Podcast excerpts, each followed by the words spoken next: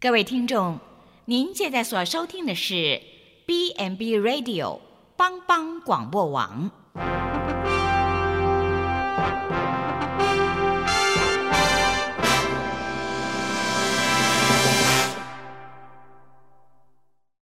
即将为您播出的是由阿昏主持的《后熊笑狗真幸福》。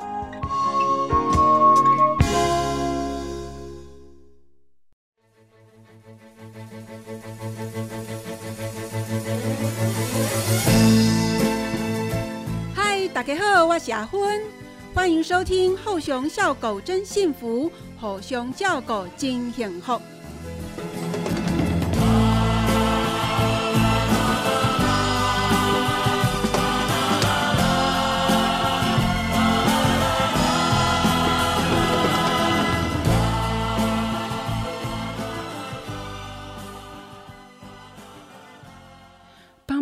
播网全球的听众，大家好，这是后熊笑狗真幸福，我是主持人阿芬，很高兴又来到一周一次的访谈。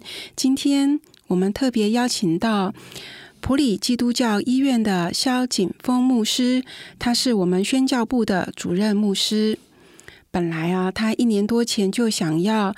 从牧会的工作退休，可是为了神的国度，他再次接受了普里基督教医院的邀约，出任医院的主任牧师。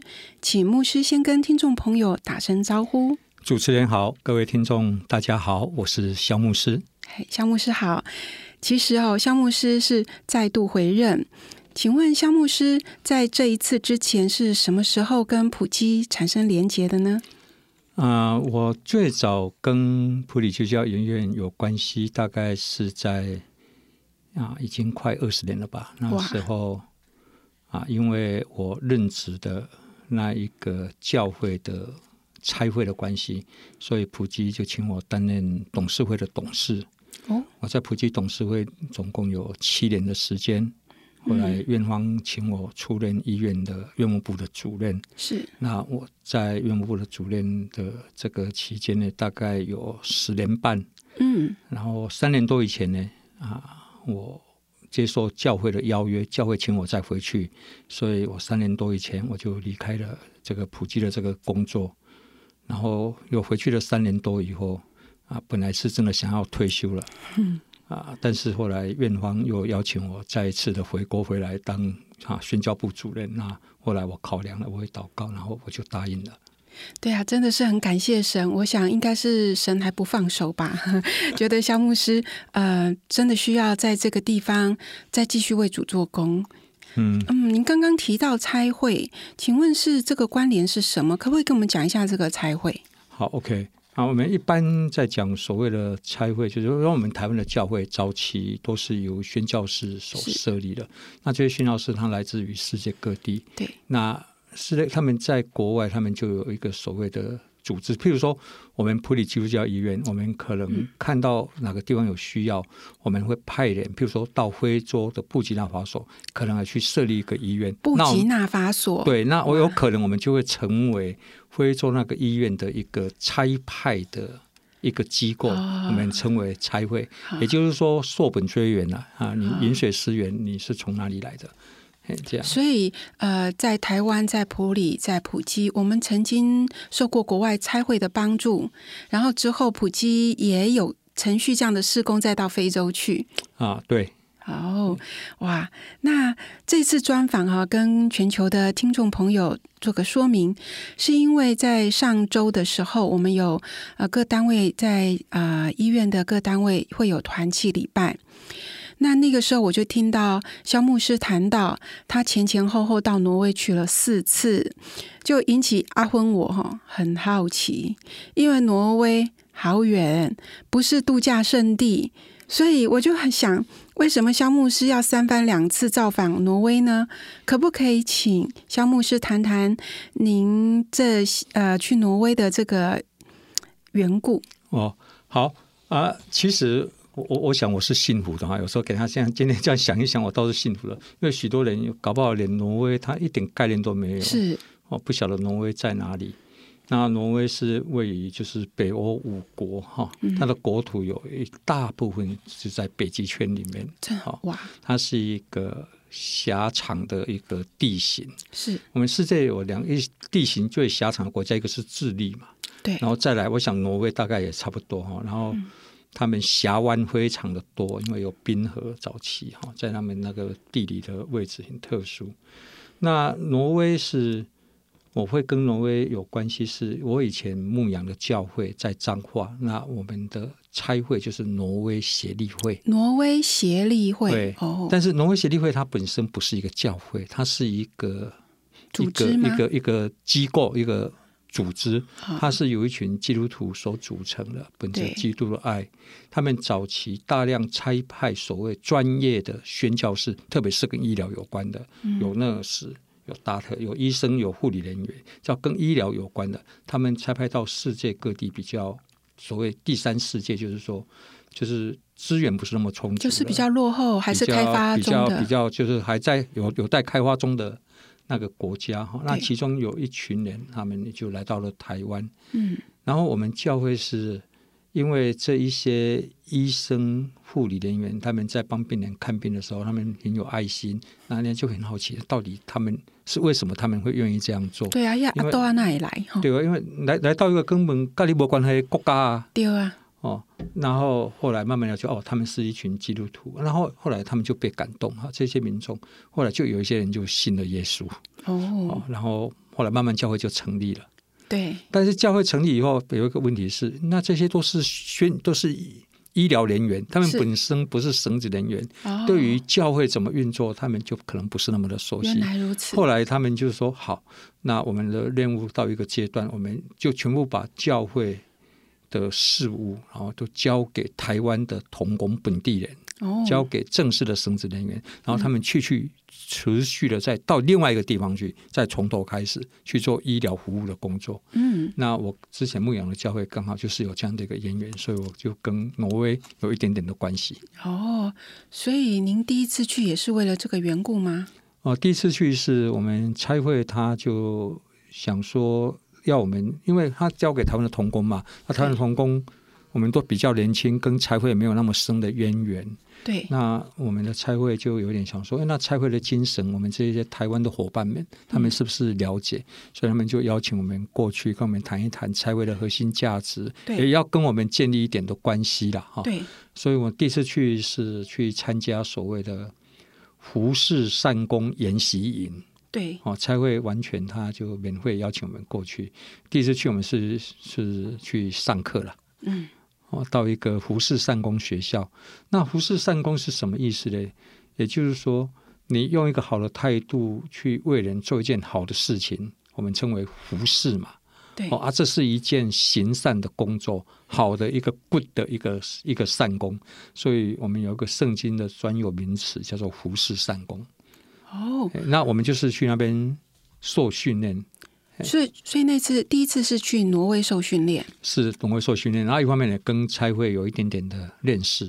哦，好像也回去呃，这个教会的娘家，对，就好像是回娘家这样子的，对啊。啊，但是现在挪威差会让我感动，是他都把我们当做伙伴了，没有所谓从属上下的关系。嗯，因为我们完全是独立的。所以，呃，从挪威他们啊差会的角度，他们从来不会有那种啊，你是我，我们不是他们的殖民地。好，不，他们没有这种概念，他们不会。因为我特别觉得北欧他们让我钦佩是，他们都基督教国家，他们对这一些的概念是非常的清楚。哇，那您第二次嘞，大概什么时候？啊，第二次那时候是担任我们整个啊。教会一个团体的一个法人的董事长，更联会的主席。那第二次是他们也是很善意的在邀请我回去看一看这样子，想说更进一步的交流。那第二次回去其实也是上课。我要讲一下，我去挪威四次哦，其实目的都不是去玩，都是有任务了，都是有任务。哦，对，所以各位听众朋友，大家就知道肖牧师啊，呃，其实他做任何的事情，他是不要浪费人人生的。虽然说不是去玩，可是肖牧师他的这个观察力很强，感受性也很强。我相信等下肖牧师还会继续跟我们呃再分享呃他所看到、所感受的。不过我们先把这四次稍微了解一下。那第三次大概什么时候去的呢？第三次。后来，后来普里基教院就聘请我为医院的董事嘛，因为我们普基跟挪威协力会的宣教士，我们普里人很认识的徐宾诺基欧会，我们所俗称的阿公阿妈，他们也是挪威协力会的宣教师。哦，原来那因为这一层关系，普里的董事会。他们有董事出去的时候，他们就想说，是不是找一个跟协力会有渊源的？然后我也不想问为什么就找到我这样子。那当然我就欣然答应。然后就医院的董事会的董事嘛。那刚好第三次刚好那时候是我们挪威协力会创立一百周年纪念。哇，太太巧合，而且太有意思。对对对，那我就也是代表我们医院。那刚好我跟。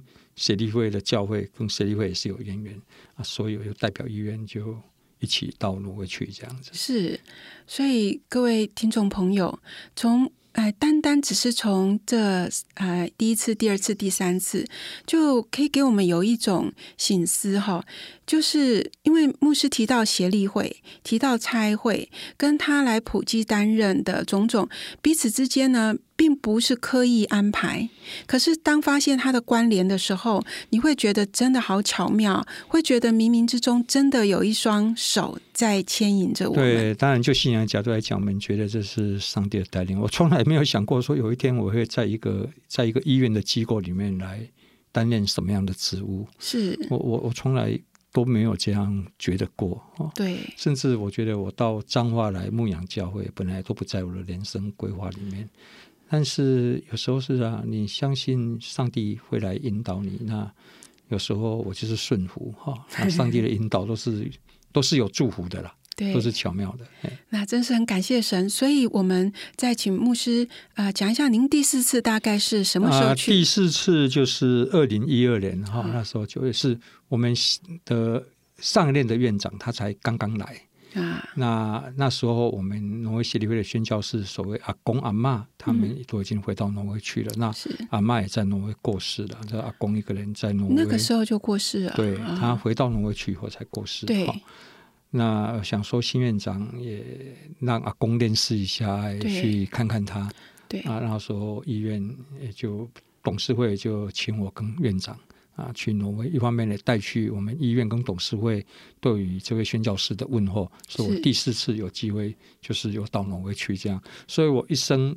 去过四次挪威，我觉得大概这辈子也过了这样。其实听说啦，哈，应该有第五次，就今年本来要去嘛。本来今年是要去的，那疫情的关系都停止了。对，可是转眼之间，你看第四次哈是二零一二年，也八年了。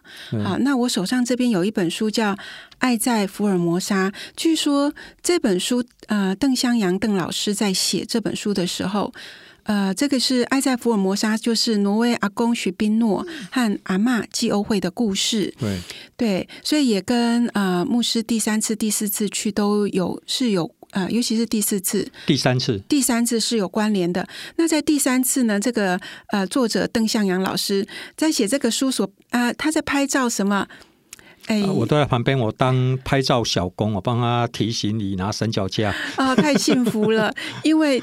呃，各位呃，也许不是那么清楚，肖牧师呢，他在摄影方面哈，哎，不是普通的 pro 级哦，他真的是拍的很棒很好，所以我相信邓老师有他相伴一起拍照哈，应该是获益良多。对，那第三次刚好我们也想说，好，我们也有必要把。我们跟挪威协力会还有阿公阿妈他家乡的事情，我们觉得有必要哎，把它做一点的记录。是，就是说，我们很怕我们这一批老的人，所谓老的人，就是说比较跟协力会有渊源的人，有一天我们都会离开。是，那新的人来呢，他如果不了解我们的精神，不了解我们的来源，他在这边工作就没有意义感，就没有神圣感，他就只是纯粹一个工作。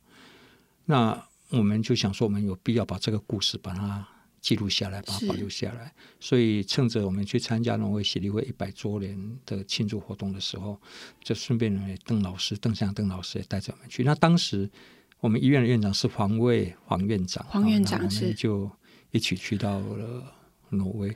那邓老师每一次都说：“赶赶紧赶紧，魔术给你三脚架我贴起来。”我想说他干嘛？他是要上厕所吗？那么急？不是，他马上。看到哪边有一个警察，马上就冲过去。因为我们坐巴士的时候中途休息，巴士不等人的，对，冲过去拍一拍，然后回来。我当时倒没有什么这么强的感觉。后来回来看到那些照片，很多张照片。哎，这些我都在旁边呢，是我都有参与。你是您是见证者，哎，对，这不是他随便去掰出来的，而是真的是到那边去。对，我们来这时候我们来，哎哎，插个话题哈，请问您觉得您这只去这几次四次去挪威吗？您觉得挪威大概什么时候、什么季节去会比较好？啊，我记得我们第一次去的时候，我们挪威协力会的差会的主席他跟我们说，我们这个时候来是最，我们刚好是五月。五月，我记得他们的国庆是五月十三号了，然后我们好像五月十一号是五月十二号到哦。哎，是，哎，不知道，好像他国庆在五月，他说这个时候刚好是他们的春天，那个草都有长出来。之前来哈。前一两个月来都是冰天雪地，出门都要滑雪橇哦。那我们怎么出门呢？根本我们都不会啊。他说这个时候来是一个最好的一个季节，这样子啊，挪威真的是很漂亮。是，那您在比较秋冬的时候也有去过吗？啊，第四次大概九月的时候去了哈，第二次是八月的时候去。所以这样子呃的差别有有没有？有没有？就是温度高跟低啊。其实温度高跟低啊。对于我们这个生长在这个热带台湾的人来讲，你不管是几月去那边，都会觉得还是冷啊。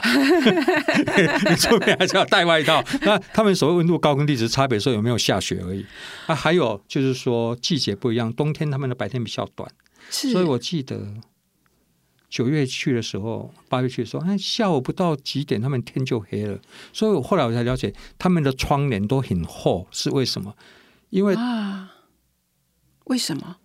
因为如果夏天的话，他们夏天的话，夏天晚上白天很长，所以晚上十一点，外面是我们这边中午十二点。你看那个阳光那么强，他们怎么睡得着？所以他们窗帘很厚，窗帘都拉下来，是要隔光，遮是要隔光，然后让我们的生理时钟可以去适应。然后后来我才知道，哦，原来是为什么窗帘都是那么厚。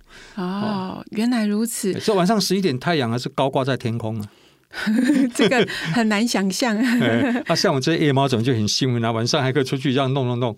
可是过几十一点了，十一点人家都在睡觉了。他们已经，他们当地人觉得是晚上了。我跟你在社区晃来晃去，人家搞不好以为我要干嘛呢？所以那个时候你就变观光客，好，就是觉得很好很好奇。可是当地人他们就是一个他们自己的规律了。对对对对。好，我们呃到这个时候，我们先休息，静一下音乐。我们下一节呢，再继续来访问肖木。牧师。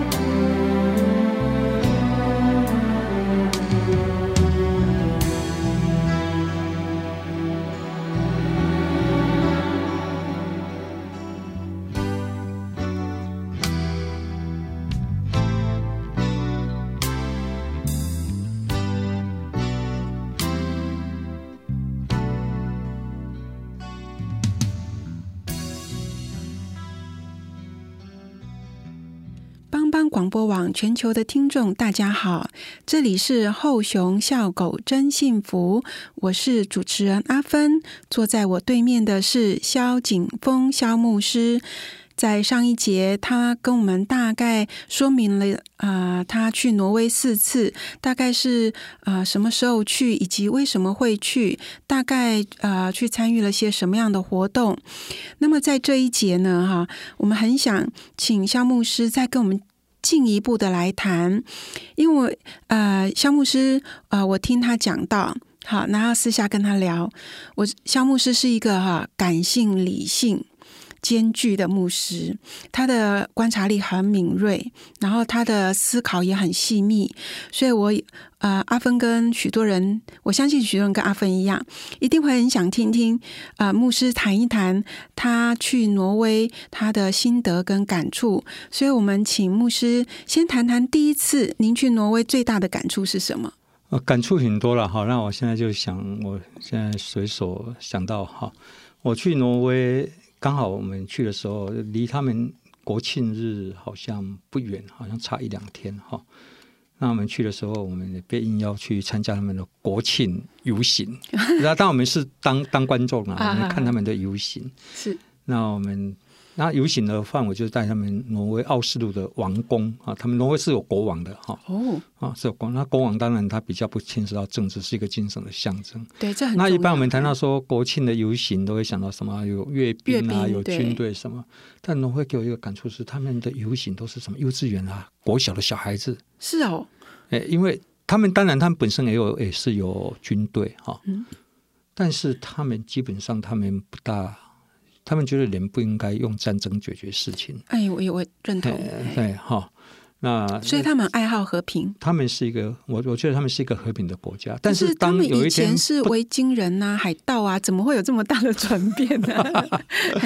那后来我知道他们有得很大的转变，是因为后来那个基督教。这个样的文化进入到他们国家里面，所以你看，北欧的国家，他们的国旗都有十字架，只是颜色差别不一样。像挪威的国旗就是红底，然后十字架是深蓝色；深蓝。瑞典好像是蓝底，国旗是黄色的。这个我比较晓得。芬兰是不是白底，然后十那个国旗有个十字架是蓝的？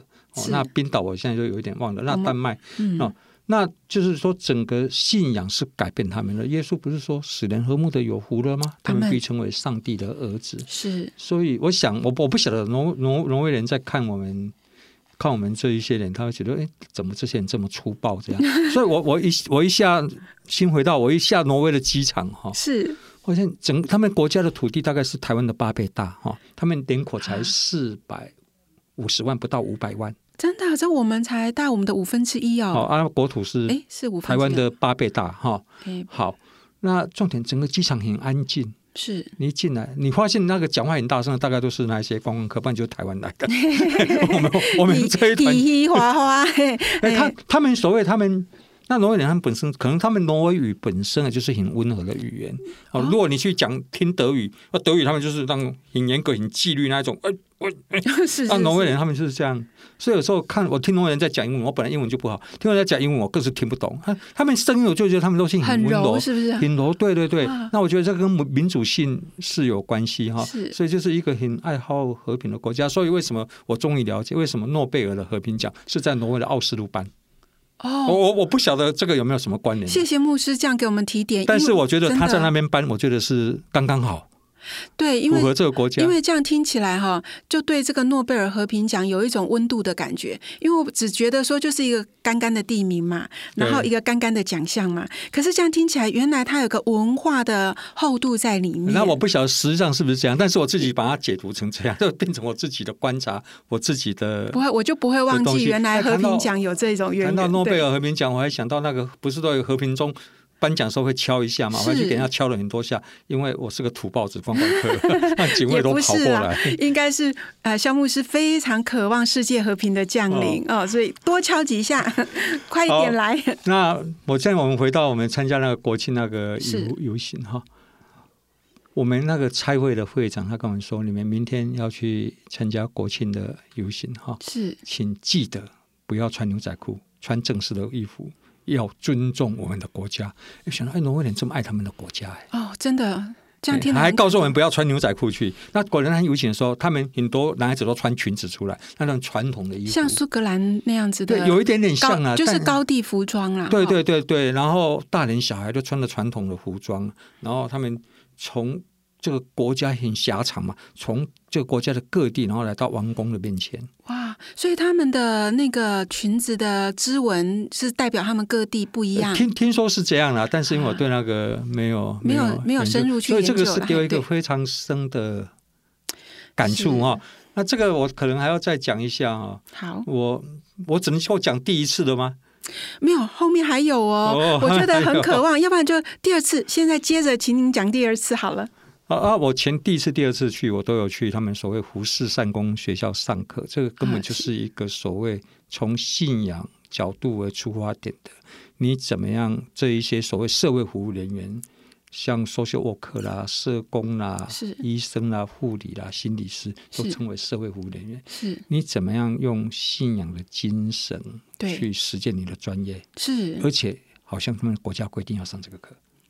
哦，所以他们有一个专门这样的学校，是国民被规定，好像就是说你义务一样这一些这一些专业人员，你必须要了解。专专业人员是指什么？所以所以专业就是所谓你可能是跟人有接触的，可能是心理医师，可能是社工师，可能是医生，可能是护理，还有生殖人员。都要上这个课哦，就要了解说，你对人的态度一定是要尊重，人是平等的。我觉得这个真的，这个国国家制度这样子的一个设想真的很棒。所以我们课程的第一课就告诉我们说，为什么要上这个课？因为人是有价值跟尊严的，人是按着上帝的形象造的，所以你对一个人好，你等于对上帝好。哎，我听了，我觉得，哎，这个国家难怪他们人与人之间，他们是这么爱好和平。他们大量的用他们的资源，他们有北海的油油田嘛，他们国家的财务，他们有国家主权基金，他们大量用这个钱去帮助所谓比较。落后的国家，第三世界的国家是，所以，呃，在这里我稍微跟全球听众朋友补充一下，我很很感动听到牧师跟我们分享这个，因为我是只是从资料上看哈，就说我们呃普里基基督教医院之前阿公阿妈在这里，就是徐宾诺基欧会呃阿公阿妈。当时候早期台湾有这个小儿麻痹症，所以有很多小孩子呃染疫了以后，他们是在地上爬。那当时候台湾是很贫困的，所以阿公阿妈就认为人是就是刚刚牧师讲的那个话，他们认为人是有价值的，所以他们很尊重，认为。人有价值是要站起来，所以他们就想办法去募款，哈，就是这些外籍的宣教士想办法，他们携手合作，包括美国来的孙理莲，嗯啊，他们就想办法让呃在普里这个地方在地上爬的孩子能够想办法站起来，所以我留着这个印象。刚刚听到牧师从他第二次去。啊，至少是不第一次、第二次都有去上这个课。课程开宗明义就是告诉你要服务人群的，不管你的背景是律师，还是医疗从业人员，还是社工人员之类的，你一定要建立起这样的一个理念，你才能够好好的去对待嗯对方，不管他的身份背景。对。那谈到这个，就许可我再稍微再延伸这个 polyphone 这个事情，因为我现在我的办公室就是以前的 polyphone。呃，polyphone 是什么？情？就是小儿麻痹。哦，polyphone，polyphone，polyphone 是就是小儿麻痹的英文名称吗？啊，反正大家都是这样子，都是说 polyphone。然后对，然后还很多人会来寻根，有些拿着拐杖来说，哎。牧师，我可以在那边拍照吗？我说你为什么特别挑这里？因为我以前小时候就在这里呀。啊，他们现在都已经成为一个所谓社会上的一个企业家，还是有他们自己的专业。真的，这就是阿公阿妈呃遗留的德泽啦。那阿妈她的一句宣言是说：人被创造是要站起来，不是在地上爬。是，所以他会挨家挨户去。找说，哎，你们家里是不是有一个小麻痹的孩子？能不能交给我，我来帮他开刀？他就不用在地上爬，他仍然是小麻痹，但是他可以拿着拐杖，昂首挺胸在地上走。对。可是有时候给的回馈都不是太好，因为家长会把孩子藏起来。为什么？为什么要藏起来？好，跟早期如果家里有一个精神病患一样，他们早期我羞愧。对我读国小时候，我常常每次要到我们学校，在台南要经过，常常看到有一两一两家那个房子里面是乌漆白，里面就关着所谓精神病患。对，他为什么要把他关起来，不让他出去？因为跟信仰有关系。就是有时候我们看到家里出了一个这样的人，我们因为不了解，我们就会说。也可能有时候是无形的，就是说这个一定是上辈子做了什么，或者爸爸妈妈这种这个祖先做了什么，这辈子要来还，这个等于是恶毒伤害。真的，所以他们就不愿意让人家知道，都尽量。可是这是掩盖不住的啦，他们就尽量把他们关在家里。那阿妈说：“你交给我没关系，我帮他开刀，他可以用拐杖，可以站起来昂首挺胸的走路。”真的是非常的感动。哦。全球的听众朋友，让我们醒思这样的议题哈。我本来我们我想听众朋友刚开始的时候想说哦，讲四次去挪威啊，大概什么吃喝玩乐。可是啊，我们的侯兄叫狗今天后，真正的精神就是在什么是真的幸福，是互相照顾、互相扶扶持。对，人人人生是建立在分享的前提的，不是利益的前提。对，那接下来我们还是请肖牧师跟我们谈谈第三次您最大的感触、最大的收获又是什么？那一次是去看阿公嘛？哈，呃，第三次我们去参加挪威协力会一百周年庆啊，当然很多了。以后有节目，如果大家觉得我 OK，再邀请我来，一定要的。那我有参加一个晚会，是参加一个晚会。是我们农业协会办的晚会，好，那是等于是整个一百周年的纪念活动的一个高潮。是，那有邀请世界各地的捐款者，还有他们派在世界各地的宣教士，大家都尽量回去参加。那我们普及也被安排，那我们是贵宾嘛，我们被安排在前面的座位。嗯，当节目要开始的时候，我就听到节目主持人说：“大家请起立。”是，我想说，请起立做什么？哦，后来就看到。后面有个女孩子这样缓缓的走进来，然后那个音乐是等于是为这个女孩子所定制的。然后这女孩子很友善，她长得很漂亮，很像一个娃娃那个洋娃娃一样。嗯，哦，然后这样看着我们微笑，这样啊走走。然后我的画面感都出来了。走到离那个讲台不远的地方，有一个椅子特别为他准备，它是独立出来的一个椅子。哇！他等坐那边，全场的焦点。如果坐那边，我大概会坐坐立难安上？因为我动什么，人家都会看到啊。对呀，对呀。就坐在那里，后来知道她是挪威的公主。哦，挪威的公主也是挪威协力会的赞助者之一，她也是捐款者之一。请问她那时候年纪大概多大？我那时候大概二十几岁，正是漂亮的。后来我知道她结婚了以后，我的心都碎了。不行，你不能这么讲，师母听了心会碎。然 后我常跟师母讲这段事情。那当然，她结婚我还有一些，还有一些故事可以讲。你要跟她师母讲说，你才是我心中永远的公主。那其实我我会想到一件事情是说。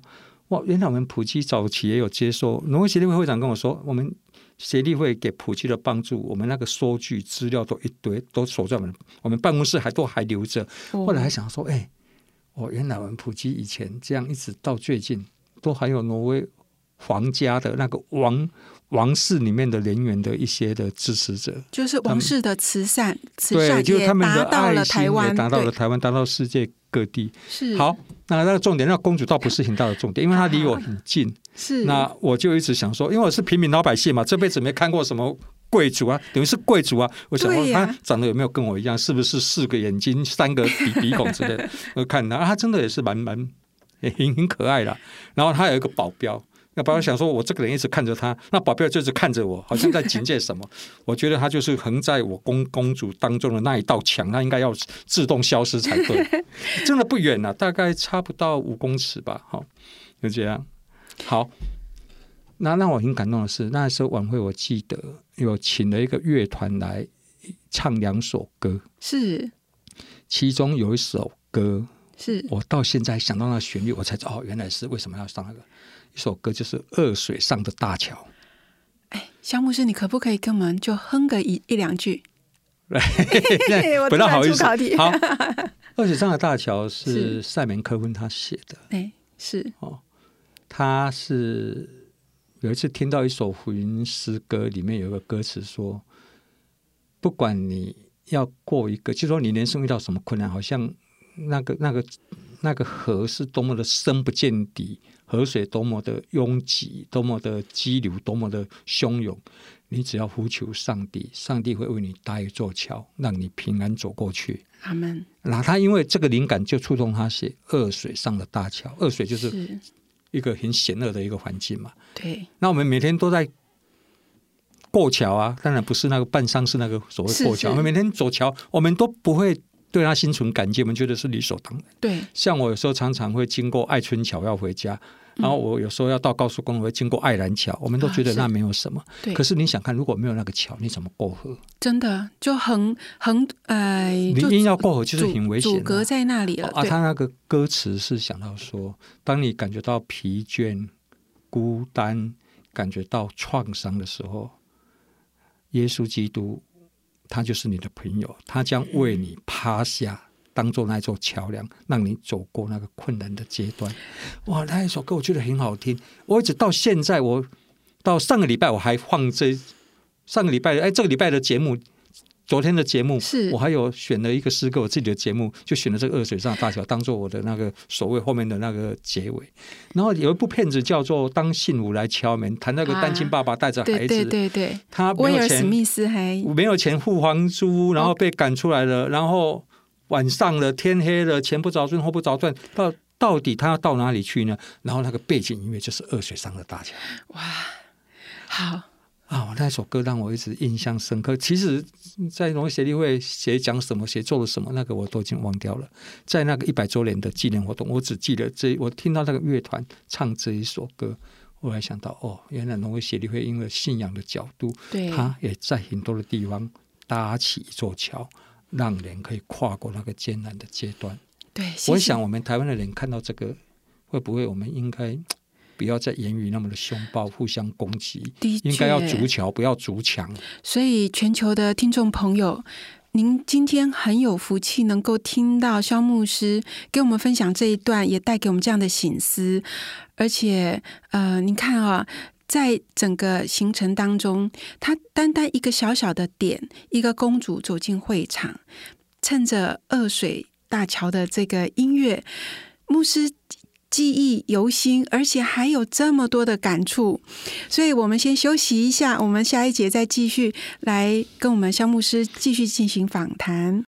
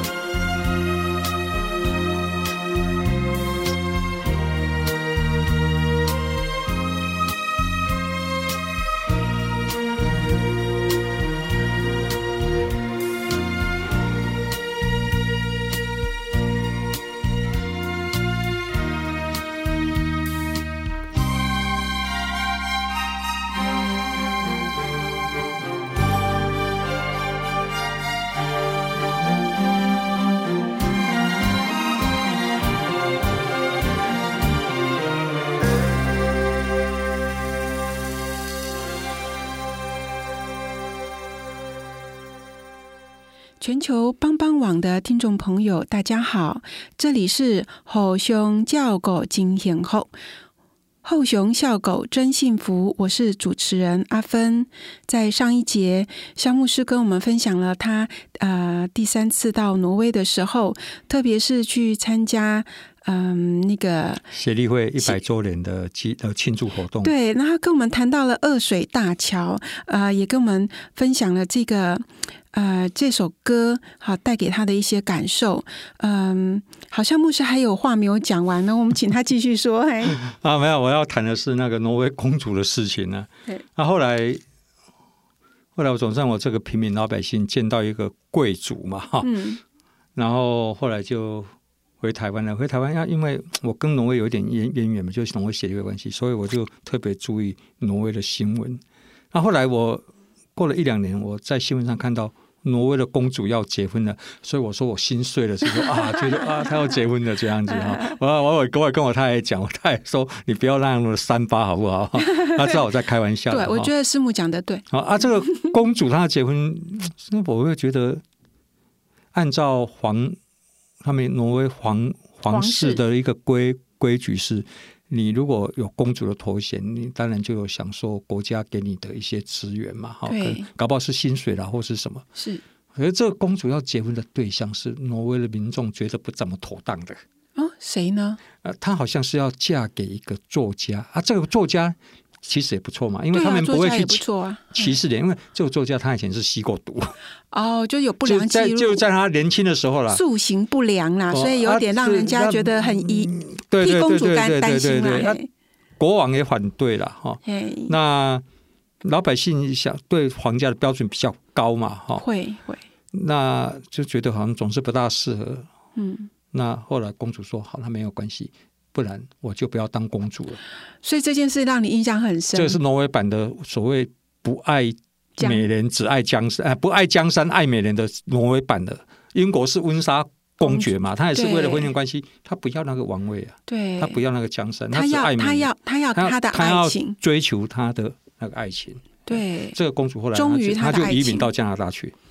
嗯，他就放弃了这个公主这个头衔，哇，这个让我觉得替他有一点，让我觉得替他有一点可惜了。但是他是他的选择了，那我替他可惜也没有用。是啊，那请肖牧师跟我们讲讲第四次好吗？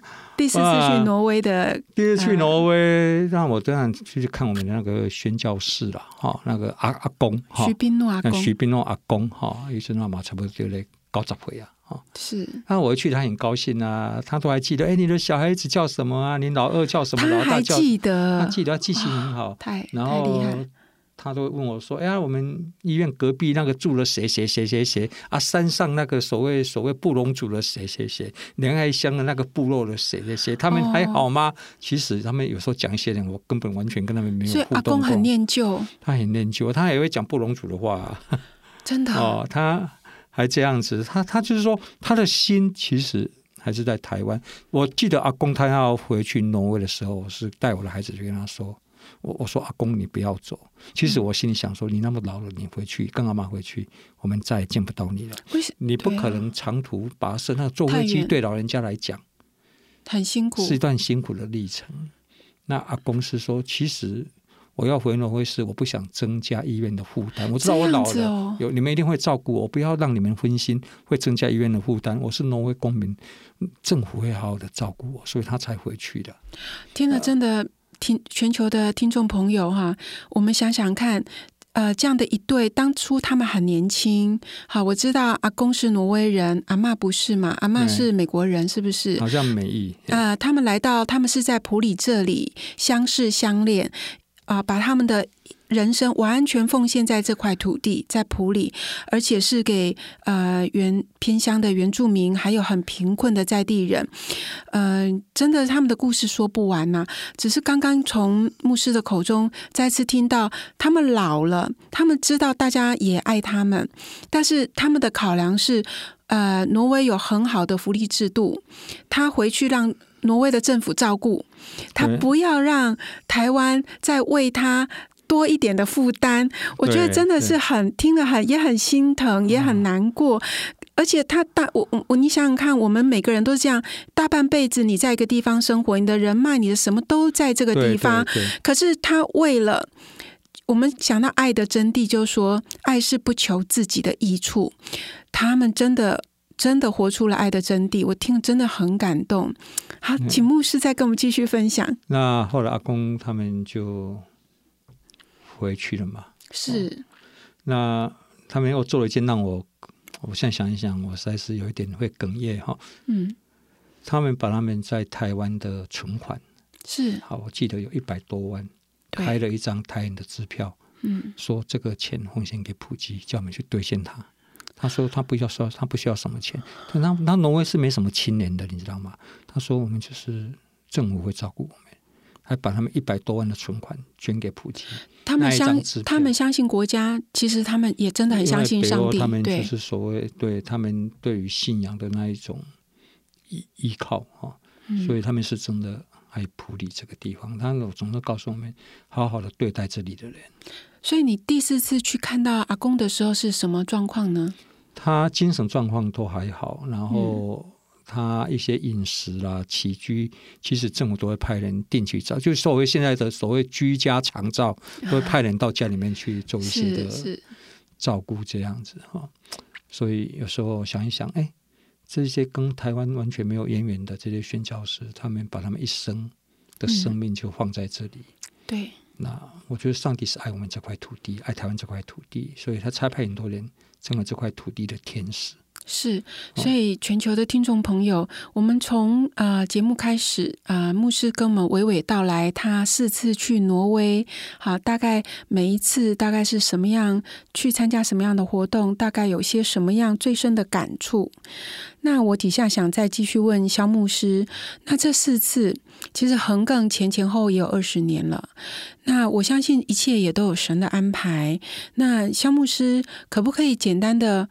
不是简单，我是说找一个您觉得，您觉得这四次连这样子啊持续下来啊，您您觉得神在这个过整个过程当中给您最大的启发，或者让您嗯让您觉得最深的呃改变，对您的改变跟启发是在哪里？啊，其实我们人都在讲爱嘛，哈，是什么我爱你啊，你爱我。对，可是我对爱的认识有一点跟以前不一样的认知。哦，你要讲爱是很容易啦，嗯，但是真正的爱是要有行动，对对对，那个才叫实际嘛。嗯，不是空谈。对，那爱的基础就是舍，就是你愿意放弃一些东西才叫爱呀，舍己，就好像。啊！主耶稣，我们舍命在十字架上。从此我们知道他爱我们。阿门。是。哦，那这些宣教士，然后挪威，挪威其实不是只有他们两位宣教士，他们派很多宣教士到世界各各地去。是。那这本身就是一个舍己的一个表现了。像像阿公阿妈，其实我相信以他们，他们在挪威，他们在这个国家，他们有很好的发展。对。那但是。他们就是这样愿意放弃那边，然后来到台湾。那早起来不是那么容易啊！他在语言上的问题呢，哦，是。然后当地的民众能不能接受呢？对，哦，所以说不容易，哦。然后就是舍弃，他们舍了他们生命中最精华的那个阶段，嗯，然后用爱来交换这块土地，而且是用是有行动的。对，你知道吗？早起的阿公阿妈他们，他们早上起来啊。阿阿妈就跟我说，他们有时候早上起来要开门要出去都要小心那个门口，怕踢到东西。为什么？因为早期的关系，有一些可能未婚生子的一些啊，是这个。我还以为说外面会会会会会放什么礼物，结果不是。那个礼物就是一个小 baby。然后就丢在他家门口，你不晓得这个妈妈、这个家长是谁？我们就简单讲，就弃婴嘛，然后把阿公阿妈当孤儿院的院长。对，就弃婴。所以早期他们就是必须要做这个事情。他们后来透过一些程序，然后把这些孩子送到美国去给人家去做领养，送到有需要地方给人家做领养。是。后来这些孩子长大，他们要回来找他们的亲生父母亲。在前几年，我都还有碰到这样的事情。哦。哦，找他们亲生父母亲。那最有名的就是有一个是山上。布隆族的信义乡的哦，他后来送到美国去领养。他再 他再回来的时候，他说新闻版面也很大。他是美国海军陆战队的军官。对，他回来。哦，嘿，他回来普吉回来找阿公阿妈。所以这件事情你都见证到了，这样。哦，那个报纸也有，报纸有。对，那我我就会想说，他们是这么的，我们自己人都嫌弃了。当然，你会把一个孩子把他放弃，可能有许多。不为人知的内心的一些挣扎了哈，是，但是我们不要的，然后他们他们竟然把它当做宝贝，对，因为他觉得人就是上帝的形象造的，都有价值跟尊严。啊，所以普基真的做了蛮多的事情。那这样的精神现在还在影响我们，是。我们有时候会有一些所谓无一定雇主的义工，义工就是所谓外企的劳工，是。有时候我们妇产科常常要接到这样的。啊，比如说从印尼来、菲律宾来，他们来我们医院生产，可是他们没有健保，他们身上可能只带着一两千块，甚至没有钱。是。那后来我们很好奇，我们问他说：“你们为什么有的人从屏东、从台南、从台北来，为什么跑来这里，跑到这么远地方？为什么来普里？”他说：“他们这一个，他们这一些人，他们有一个群主，他们群主在传说，普吉是个良善的医院，来这里不会被拒绝。”好。当我们不拒绝他的时候，就等于是什么？等于这些钱，我们医院要自己吸收。嗯，所以难怪我们普及常常真的是需要外界的帮助，因为我们做这些事情，外界乐意来帮助我。真的，就好像也是阿光妈精神的延伸啊。对，借着这个呃这次的机会哈，也跟全球的听众朋友，嗯，请您关注一下普里基督教医院。对啊，那。如何帮助普里基基督教医院继续在普里这个地方，呃，继续有这样的爱的付出？你们请上上网查一下啊，大概就会知道哈。那谢谢牧师今天啊，在这个时候很关键的时刻啊，跟我们提醒了这件事情。可是底下我想。稍微稍微让我们放轻松一下下，我想问一下牧师哦，您四次去嘛哈，去四次，请问航程都是固定的吗？可不可以跟我们讲一下您怎么走这个路线是？不一定，看你坐哪家航空公司啦。嘿，比如说呢？我记得我第一次去坐是坐荷兰航空，那我们会选那一班，是因为那我们觉得那时候很便宜，因为来回三万五。可是我觉得好像很贵呢。为什么？买买机票那个时候，这这很便宜啊。为什么？因为航程很长了哈。那你做和航，你就会在阿姆斯特丹转机嘛。是。那我们也好像也有做过法国航空，那法国航空可能就会到法国去转机。那有时候转机有时候要转两次到三次，看哪一家航空公司不一定啊。那当然。像我喜欢航空啊，我喜欢飞行啊，所以我觉得飞机坐越久，我越兴奋。我觉得那 CP 值更高啊，一下就到了，花那么多钱 啊，对对。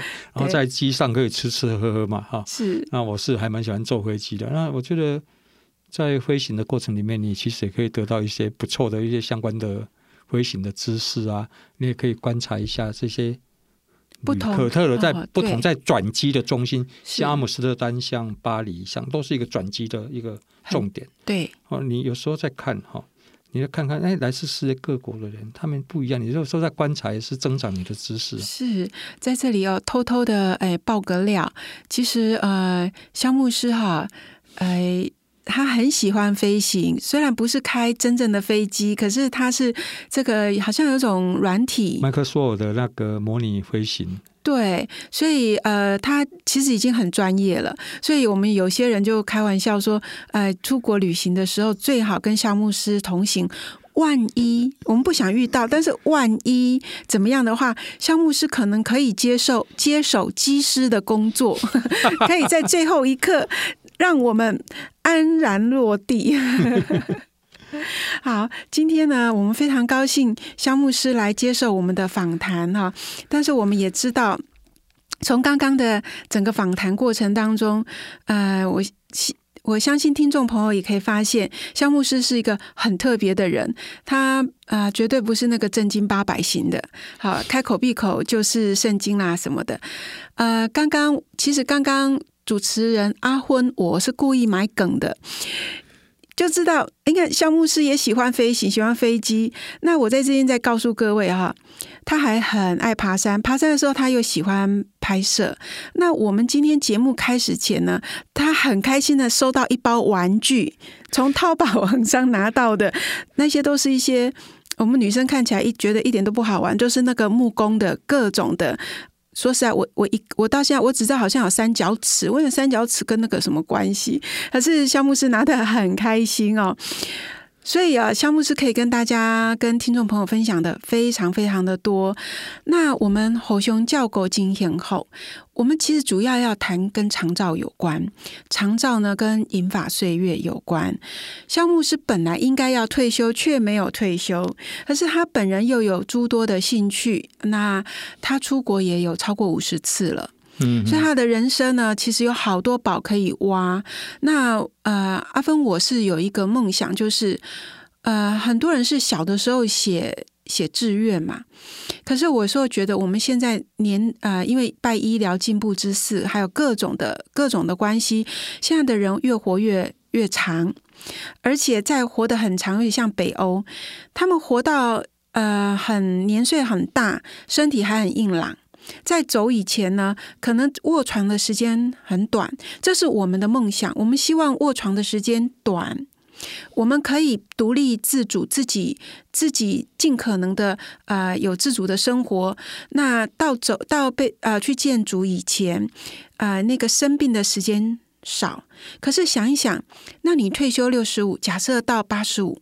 那就有二十年，到九十五就有三十年，这样的二三十年的银发岁月，我们可以怎么梦想？可以怎么过？我相信肖牧师非常有资格，非常有潜力，非常可以继续来跟我们谈这些。